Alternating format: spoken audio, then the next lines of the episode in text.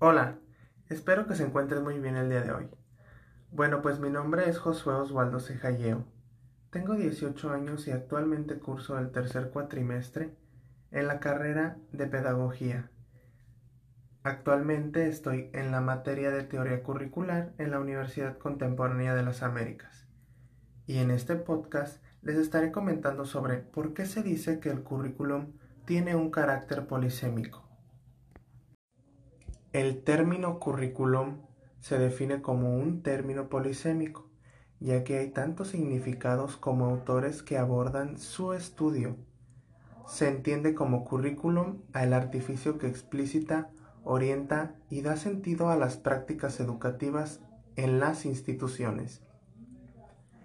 Este se ve íntimamente ligado e influido por los entornos socioculturales, sea cual sea su entorno en el que se adapte su currículum, seleccionándolo, organizándolo y distribuyéndolo y evaluando sus contenidos.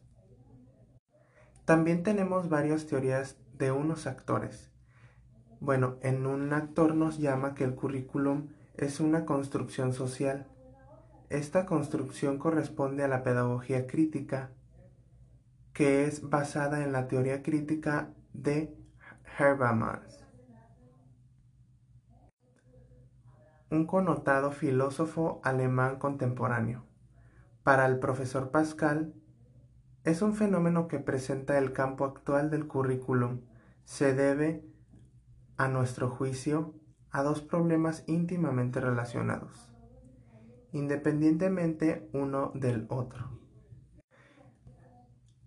Bueno, en sí, el currículum es algo muy importante que debe de haber en la educación porque es el basado en la enseñanza y basado en lo que debemos de enseñar nosotros como docentes y qué técnicas debemos de llevar.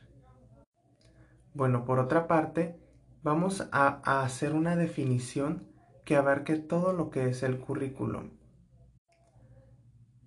El currículum tiene y ha tenido numerosas excepciones y por ello muchas definiciones. Al respecto, se puede afirmar que es un término polisémico, lo que se hace que abarque desde un diseño global de metas educativas hasta la totalidad de acontecimientos escolares a los que se ve sometido el sujeto. inmensor en el sistema.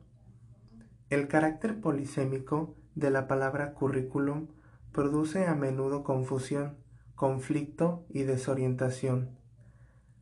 A pesar de lo anterior, posee una profunda vitalidad. Y pues bueno, la construcción del currículum abarca el conjunto de procesos que intervienen en la definición de qué y del cómo se enseña y se aprende en las escuelas. Y pues bueno, esto ha sido todo de parte de mí.